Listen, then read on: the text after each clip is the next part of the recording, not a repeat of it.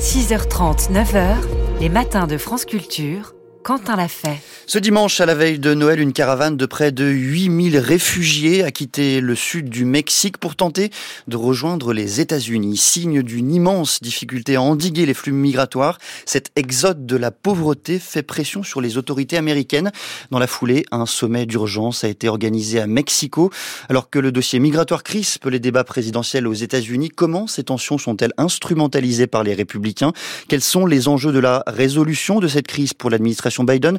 Pour en parler, je reçois ce matin Victoria González Maltese. Bonjour. Bonjour. Vous êtes doctorante en histoire américaine à l'école des hautes études en sciences sociales au centre d'études nord-américaines. Et pour commencer, cette caravane de près de 8000 personnes, pourquoi mettons la lumière dessus, particulièrement ces jours passés? Oui, alors c'est la plus grande caravane, c'est-à-dire groupe de, de migrants qui se constituent pour marcher ensemble vers la frontière américaine. Euh, c'est la plus grande de cette année. Euh, et en plus, à la période de Noël, du coup, qui souligne la difficulté euh, de, la situation de ces migrants qui passent cette fête donc dans cette caravane à pied allant vers la frontière. Et ça arrive aussi et surtout, donc quelques jours avant ce, sommet prévu entre Anthony Blinken, le secrétaire d'État, Alejandro Mayorkas, le secrétaire à la sécurité intérieure, un peu l'équivalent de notre ministre de l'Intérieur, mhm. et les autorités mexicaines sur la question migratoire, et au moment de euh, négociations entre la Maison-Blanche et les républicains à la Chambre des représentants. Il faut peut-être euh, préciser tout de suite euh, d'où viennent ces 8000 personnes, d'où viennent ces réfugiés. Ils ne proviennent pas seulement du Mexique. Non, en fait, c'est majoritairement pas des Mexicains. Euh, plutôt des personnes venant du triangle de l'Amérique centrale, donc le Salvador, le Guatemala et le Honduras, et aussi d'autres pays euh, d'Amérique centrale et d'Amérique du Sud, surtout Haïti, le Venezuela et Cuba. Il y a beaucoup de nationalités qui sont représentées, mais c'est ça le cœur du, le cœur du groupe. Est-ce qu'on observe euh, depuis plusieurs semaines, depuis plusieurs mois, à cette frontière entre le Mexique et les États-Unis, une intensification des flux migratoires qui expliquerait aussi euh, ce débat euh, tendu aux États-Unis? Oui, tout à fait. donc la situation à la frontière voit arriver un nombre de, de demandeurs d'asile et de migrants le plus important depuis euh, depuis de nombreuses années. Donc on atteint des records, notamment en ce mois de décembre, avec presque 10 000 personnes par jour, certains jours, qui arrivent à mhm. la frontière euh, et qui sont interpellées côté américain. Et donc le, les flux migratoires sont vraiment plus importants cette année et notamment à cette période de l'année, donc sur une augmentation à peu près linéaire qu'on voit depuis, depuis l'administration Trump, depuis 2019, qui s'était un peu interrompue au printemps 2020 avec euh, la crise du Covid et qui après a repris euh, jusqu'à maintenant. Alors présentement, hein, la police américaine des frontières se dit euh, absolument débordée. Comment est-ce qu'elle réagit face à cette euh, tension migratoire? Comment elle tente en tout cas de se réorganiser, Victoria González Maltes Oui, tout à fait. Alors le, la police aux frontières, le Border Patrol, a fermé certains postes de des ports d'entrée, des points d'entrée à la frontière pour réorganiser son personnel vers d'autres points d'entrée, c'est aussi une manière d'attirer l'attention sur, euh, sur la situation, puisque le, la police aux frontières demande euh, une augmentation des, de son budget. Mhm. et puisque ça met aussi une pression économique, puisque l'interruption des flux à certains points d'entrée est aussi une interruption économique, puisqu'il y a certains points d'entrée de marchandises qui arrivent par euh, de marchandises ferroviaires qui ont aussi été fermées. Si on élargit hein, le, le, spectre euh, d'analyse, est-ce que la situation est comprise, analysée, perçue aujourd'hui dans le cadre d'une campagne présidentielle qui se dessine de plus en plus nettement comme un échec de la politique migratoire de, de Joe Biden? Oui, alors c'est effectivement ça la difficulté, c'est-à-dire que le, la situation est surtout euh, et avant tout perçue comme une question politique pour l'administration Biden.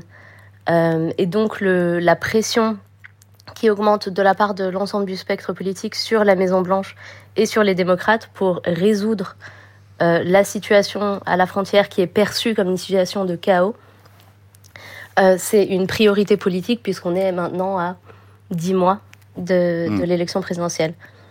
Hier, Anthony Blinken, on l'a dit, le secrétaire euh, d'État américain s'est rendu à Mexico pour y rencontrer euh, López Obrador, le président mexicain. Est-ce que vous pouvez euh, nous raconter, analyser ce qui s'est passé lors de cette rencontre, de ce sommet?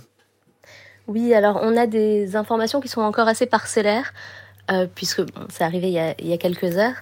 les discussions portaient sur les causes de la migration et sur des accords autour du développement économique, de l'aide humanitaire aussi, euh, envers les pays de, d'émigration. Euh, les autorités mexicaines avaient annoncé aussi qu'elles demanderaient un allègement des sanctions américaines, donc qui pèsent sur euh, le Venezuela, sur Cuba, le mhm. Venezuela surtout.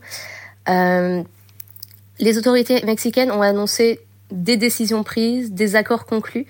Euh, on ne sait pas encore quels sont les accords en question, euh, mais on sait que voilà, c'était ça les contours de, des discussions, euh, en sachant que donc ce que les autorités américaines demandent aux autorités mexicaines, c'est un investissement plus grand et qui est, qui est déjà très important pour empêcher ces migrants de traverser le pays jusqu'aux États-Unis. Donc ça veut dire donner plus de visas, augmenter, euh, accélérer les procédures de demande de demande d'asile, puisque de nombreux migrants demandent l'asile au Mexique, mais le système est débordé là-bas aussi, euh, et donc ça met très longtemps, et donc de nombreuses personnes décident de ne pas demander l'asile au Mexique. Euh, aussi donner des, enfin loger les personnes notamment dans la caravane en question. Mhm. Donc il semblerait que la caravane dont on, dont on parle, qui est partie du sud du, du Mexique à Noël, serait en train de se dissoudre, c'est-à-dire que les autorités mexicaines ont permis aux personnes qui migrent dans, dans le cadre de cette caravane de rester, voilà, du coup, dans une partie du Mexique.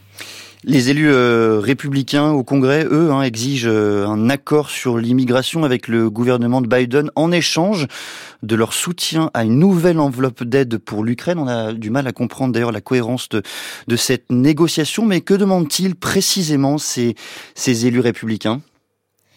Oui, alors ce qu'ils demandent, c'est une restriction forte à la fois de euh, la migration légale, notamment les demandes d'asile, mhm. Euh, et des migrations illégales.